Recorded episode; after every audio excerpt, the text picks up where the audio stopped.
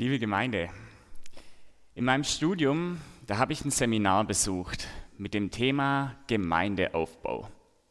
Und bei diesem Seminar, da hatten wir einen Gastdozenten aus England. England, weil da gibt es gerade eine große Gemeindeaufbaubewegung.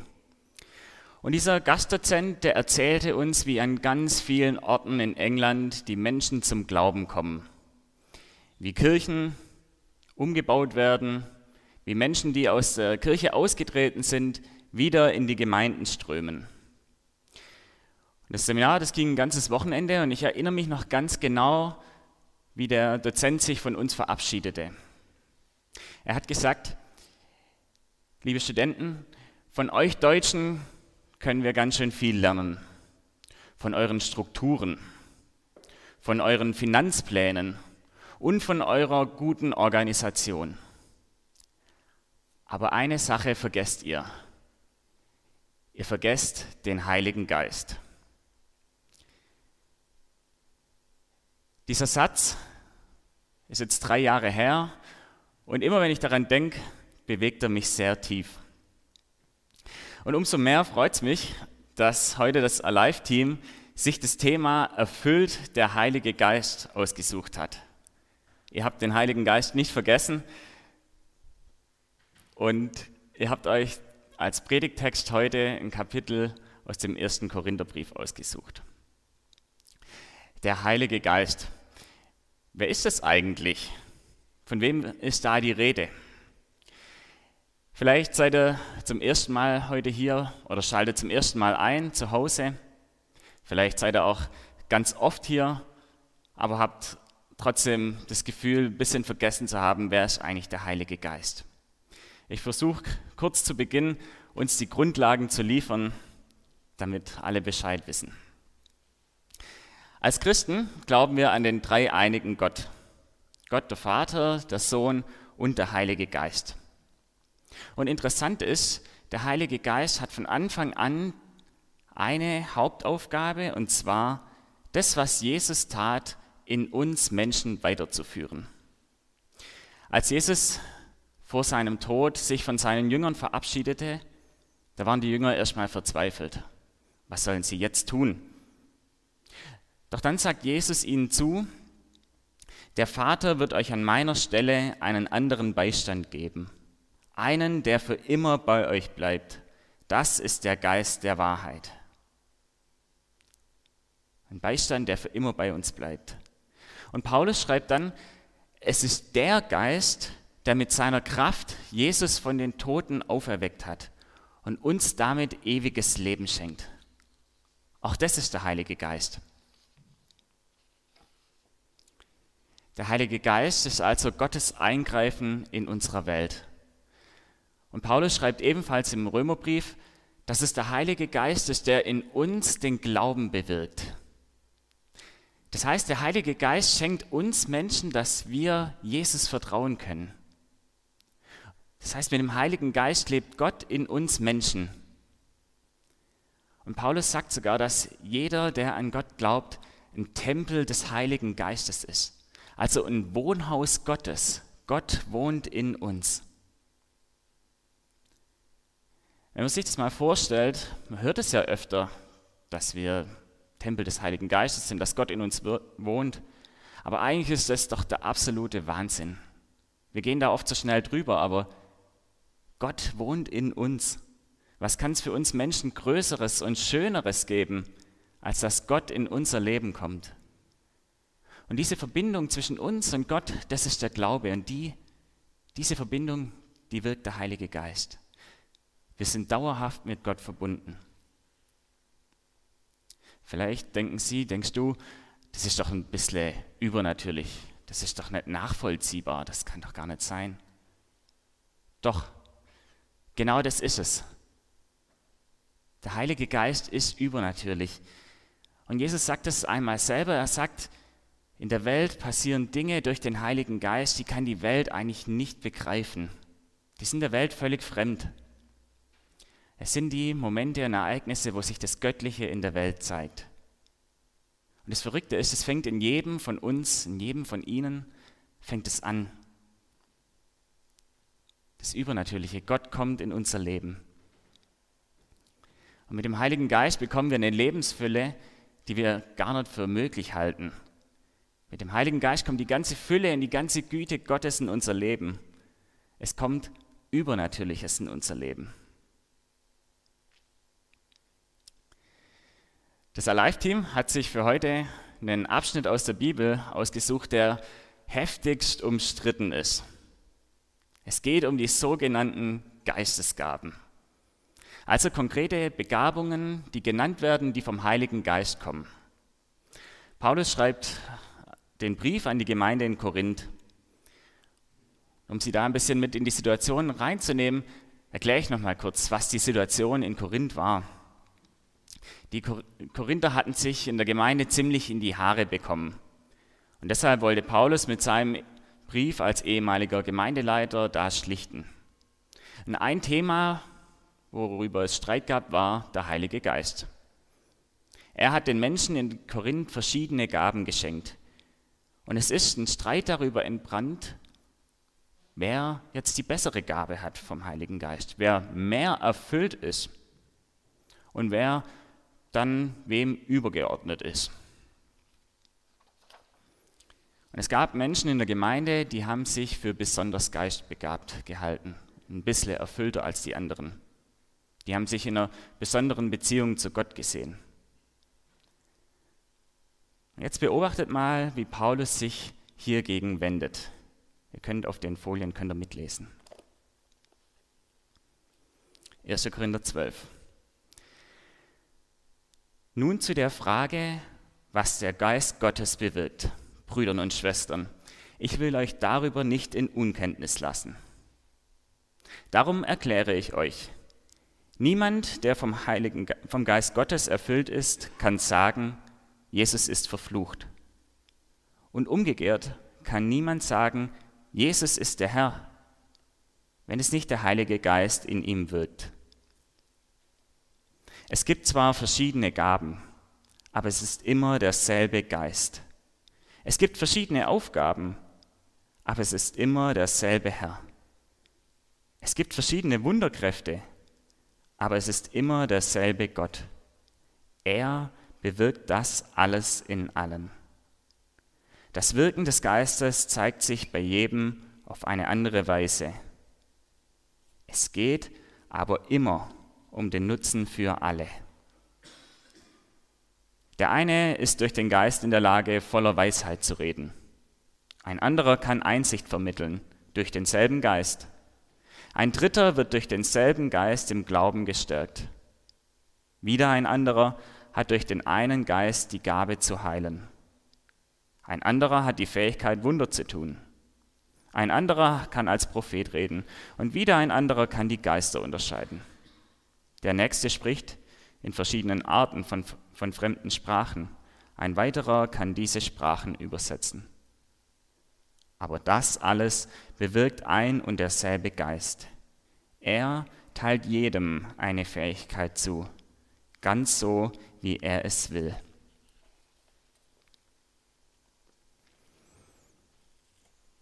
Das war die Übersetzung aus der Basisbibel.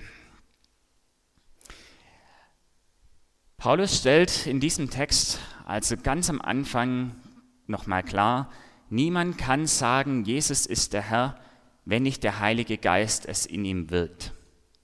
Das heißt, wenn wir diesen Satz mal umdrehen, mal anders ausdrücken, wer sagen kann, dass Jesus der Herr ist, der hat den Heiligen Geist.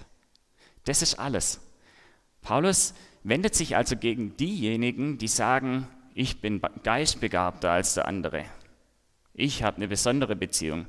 Sondern Paulus sagt, nee, jeder, der an Gott glaubt, der hat den Heiligen Geist. Und das ist ein Geschenk. Dieser Glaube an Gott ist ein Geschenk. Und zwar ein Geschenk des Heiligen Geistes. Das heißt, wie ich vorher schon erklärt habe, allein der Glaube an Gott und die Gewissheit, dass er in uns wohnt, das ist übernatürlich. Das kommt von außen. Das wird uns in unser Herz geschenkt vom Heiligen Geist. Und es gibt zwar verschiedene Begabungen in der Gemeinde, aber es ist immer der eine Gott, der alles bewirkt. Der Geist, der Herr, also Jesus und Gott der Vater. Und wie wir gesehen haben, was Gott bewirkt, ist ein Geschenk. Das können wir gar nicht verdienen. Und deshalb heißt, heißen diese Geistesgaben wörtlich übersetzt Gnadengaben. Gnadengabe heißt, es kommt nicht auf mich als Menschen an, sondern Gott schenkt mir das aus reiner Gnade. Was Paulus hier also ausdrücken möchte, ist, liebe Korinther, bei euch muss sich gar niemand über den anderen erheben. Ihr habt alle die Gabe nur geschenkt bekommen und nicht erarbeitet. Ihr seid alle gleich wichtig. Und dann geht Paulus einen Schritt weiter. Es geht bei diesen Gnadengaben immer um den Nutzen für alle. Kannst du noch eine Folie weitermachen? Es geht um den Nutzen für alle. Also die Gabe des Geistes ist immer dazu da, dass andere davon einen Nutzen haben. Sie ist nicht dazu da, sich selber zu rühmen und besser dazustehen und zu zeigen, was man vielleicht für ein besonders gesegneter Christ man ist. Nee, sie ist immer zum Nutzen für die anderen da. Und für mich ist das dieser zentrale Satz in diesem Text. Denn es geht ja gar nicht den Korinthern nur so, dass man vielleicht Gaben hätte, damit man selber gut dasteht, dass man selber groß rauskommt. Ich glaube, man steht immer in der Gefahr, dass man Gaben und viele Begabungen haben möchte, dass man zeigen kann, dass man ein besonders guter Christ ist. Und ich muss ehrlich zugeben, mich kostet es schon auch viel Überwindung, um den Heiligen Geist zu bitten und dabei nicht gleich zu denken, naja, wenn ich ein bisschen geistbegabter wäre, das wäre für mein Ansehen schon top. Aber Paulus sagt da, nee, darum geht es nicht. Es geht um den Nutzen für alle nicht um deinen eigenen Nutzen. Und Paulus zählt an anderer Stelle nochmal auf, was eigentlich die Frucht des Geistes ist. Und er sagt, die größte Frucht des Geistes, das, was der Heilige Geist bewirkt, das ist die Liebe. Und die Liebe meint genau das, ich setze das, was ich habe, das, was ich kann, für den anderen an, ein, zum Nutzen der anderen. Und Paulus schreibt dann im nächsten Kapitel sogar ein ganzes Kapitel über diese Liebe. Er will damit deutlich machen, liebe Korinther, was euch der Heilige Geist schenkt, das sollt ihr für die anderen einsetzen. Und zwar konkret, um Glauben zu stärken, um die Gemeinschaft zu stärken und Gott die Ehre zu geben.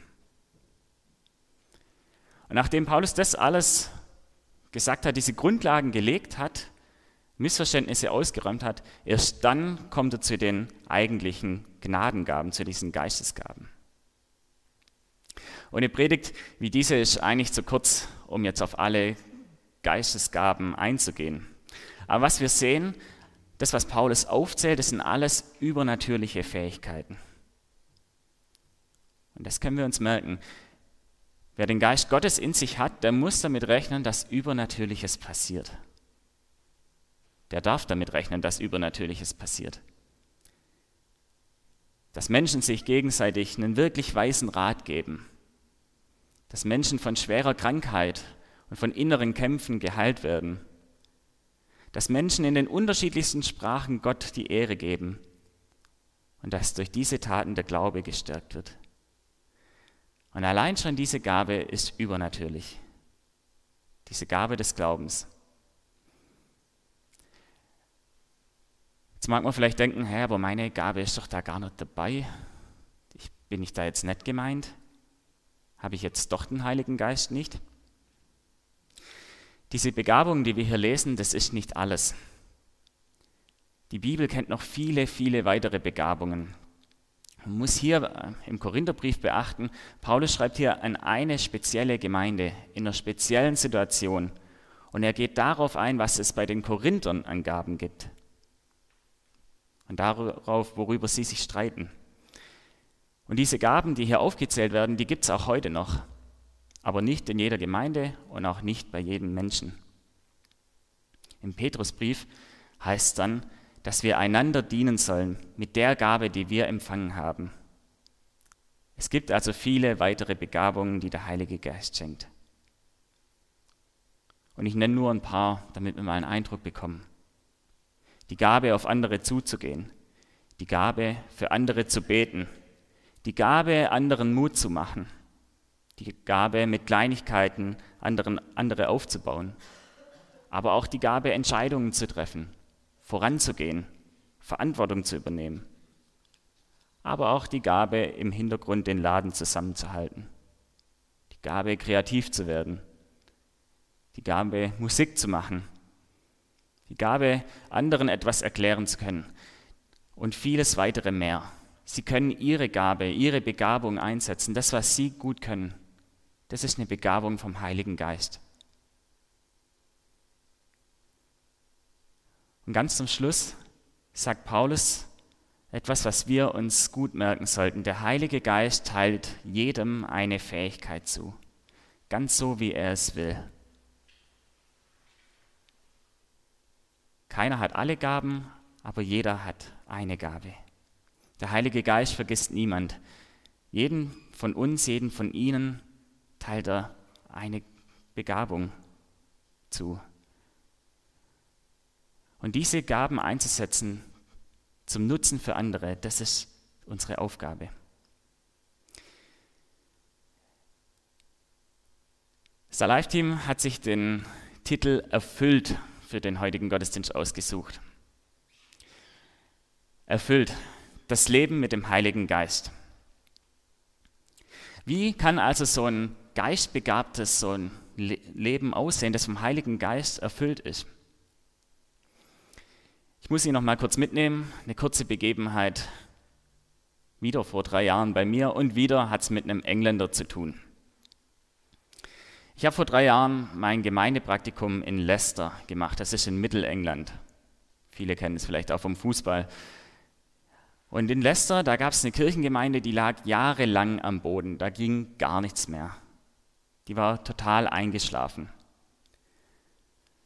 Aber als ich dort war, traute ich meinen Augen nicht. Jede Woche gab es eine Besprechung mit 25 Hauptamtlichen in der Gemeinde.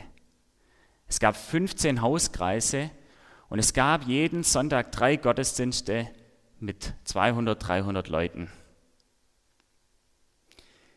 Und in einem Gespräch mit dem Pastor, da habe ich, hab ich ihn mal gefragt, hey, wie habt ihr das eigentlich gemacht? Das geht doch nicht. In ein paar Jahren so eine Gemeinde von 0 auf 100 so umzukrempeln. Und dann hat er gesagt, das war der Heilige Geist. Dann habe ich unglaublich zurückgefragt und habe gesagt, also John, das kann doch nicht sein. Ihr müsst doch irgendwas gemacht haben. Das, das kann doch nicht sein. Und dann hat er mir einen Satz gesagt und der hat sich tief in mir eingebrannt. Er hat gesagt, Philip, the question is, do I allow the Holy Spirit to lead me? Und auf Deutsch heißt das, Philipp, die Frage ist, erlaube ich dem Heiligen Geist dass er mich leitet.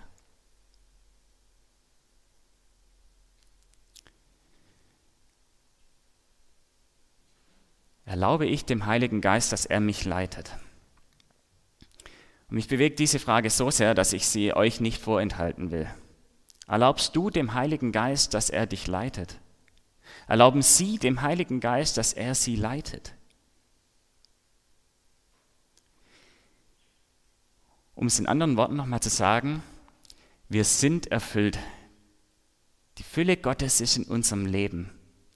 Aber stellen wir uns auch diese Realität, dass Gott in jedem von uns ist? Wissen wir um diese reiche Fülle, die wir in unserem Leben haben? Ein Geist, der Tote auferweckt. Ein Geist, der Glauben schenkt, der Kreativität freisetzt, das Unmögliche möglich macht und mit uns etwas bewegen will.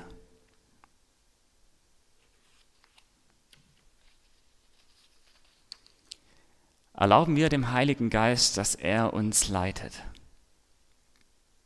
Mit dem Heiligen Geist stehen uns Trost und Kraft, Kreativität und Hilfe jederzeit zur Verfügung. Der Heilige Geist ist voller Möglichkeiten und er handelt, wo er will. Und dennoch glaube ich, unser Leben könnte erfüllter werden, wenn wir ihn mehr im Blick hätten. Wenn ich morgens aufstehen würde und fragen würde, Herr, was hast du heute mit mir vor? Und dann den Heiligen Geist bitten würde, komm, Heiliger Geist, erfüll mich neu und leite mich. Lass mich die Welt mit deinen Augen sehen. Und ich glaube, unser Leben könnte reicher werden, wenn wir dem Heiligen Geist, wenn wir uns dem Heiligen Geist mehr zur Verfügung stellen. Wenn wir ihm mehr und mehr die Kontrolle abgeben und ihm erlauben es und ihm erlauben, uns zu leiten. Komm, Heiliger Geist, erfülle mich neu und leite mich. Weil das entlastet uns nämlich. Es kommt nicht auf uns an, es kommt auf den Heiligen Geist an. Aber es schärft auch unseren Blick und eröffnet ganz neue Möglichkeiten in unserem Alltag. Wir müssen nicht alles selber leisten, sondern der Heilige Geist bewirkt es. Und wir sind erfüllt mit der ganzen Fülle Gottes. Aber vielleicht können wir die Fülle Gottes in unserem Leben mehr wahrnehmen, wenn wir dem Heiligen Geist mehr Raum und Zeit geben. Wenn wir ihm die Chance geben, zu reden und auch durch die Bibel zu uns zu sprechen. Und dass er so unser Leben leiten kann. Und ich glaube, es, gibt, es würde Veränderungen in unseren Familien, in unserem eigenen Leben, aber auch in unserem Ort geben, wenn wir den Heiligen Geist bitten würden, jedem Menschen zu begegnen, den wir tagtäglich sehen. Auf dem Markt, im Bus, in der Uni oder in den vielen Videokonferenzen, wenn wir für diese Menschen auch beten würden. Wenn wir von dieser Fülle, die wir in uns tragen, diesen Wunsch haben, dass auch die anderen davon erreicht werden. Weil dann würde sich das nämlich ereignen, was Paulus schreibt. Dann würde nämlich die Frucht des Geistes, diese Liebe, auch auf andere übergehen. Dann wäre es zum Nutzen aller. Und ich denke, es gibt kein erfüllteres Leben, als wenn wir merken, Gottes Geist wirkt in mir. Und er wirkt durch mich.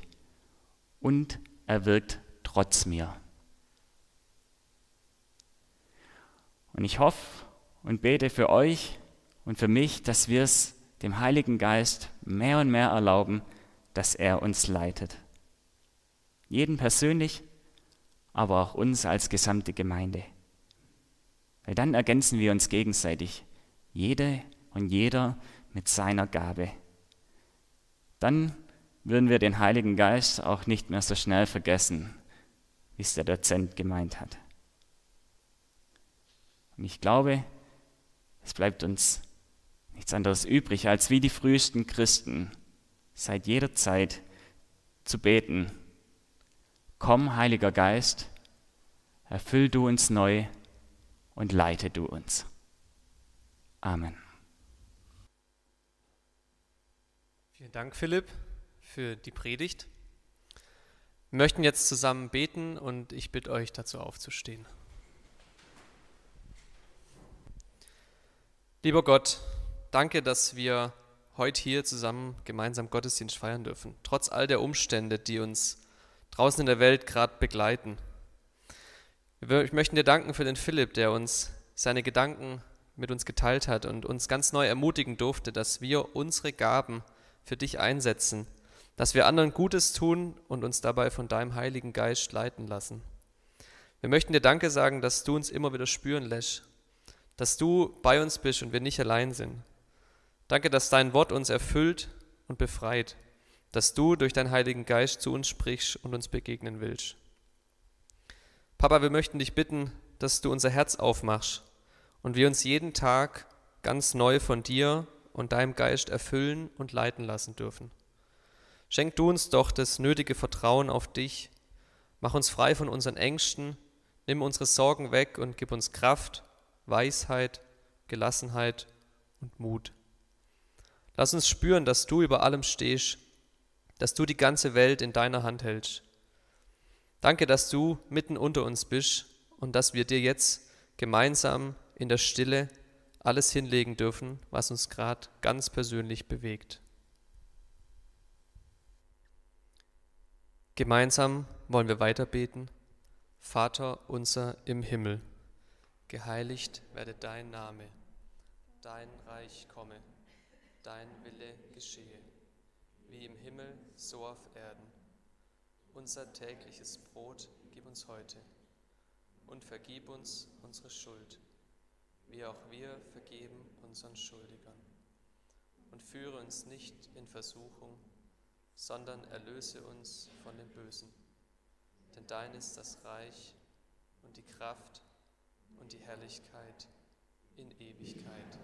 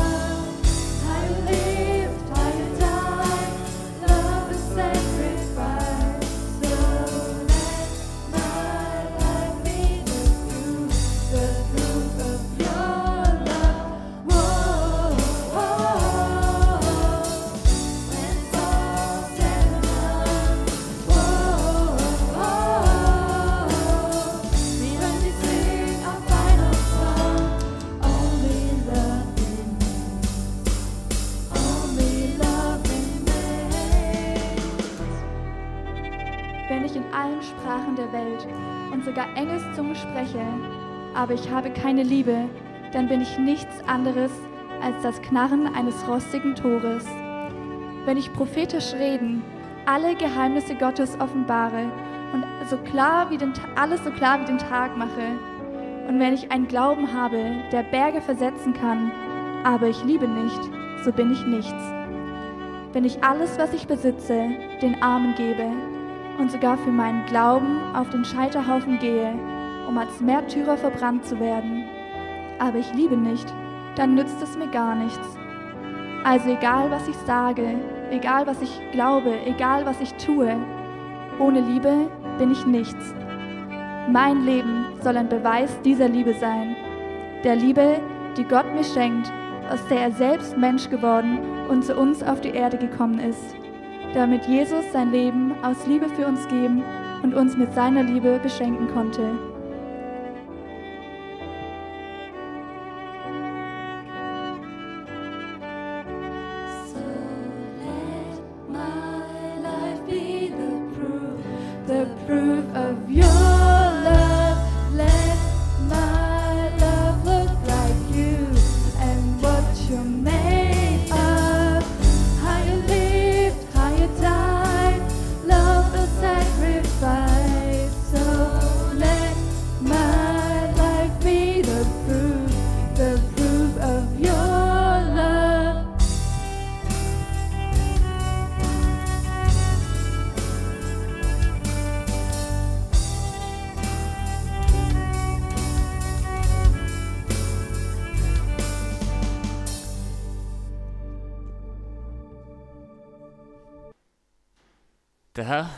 Segne dich und behüte dich. Der Herr lasse leuchten sein Angesicht über dir und sei dir gnädig. Der Herr erhebe sein Angesicht auf dich und schenke dir Frieden. Amen.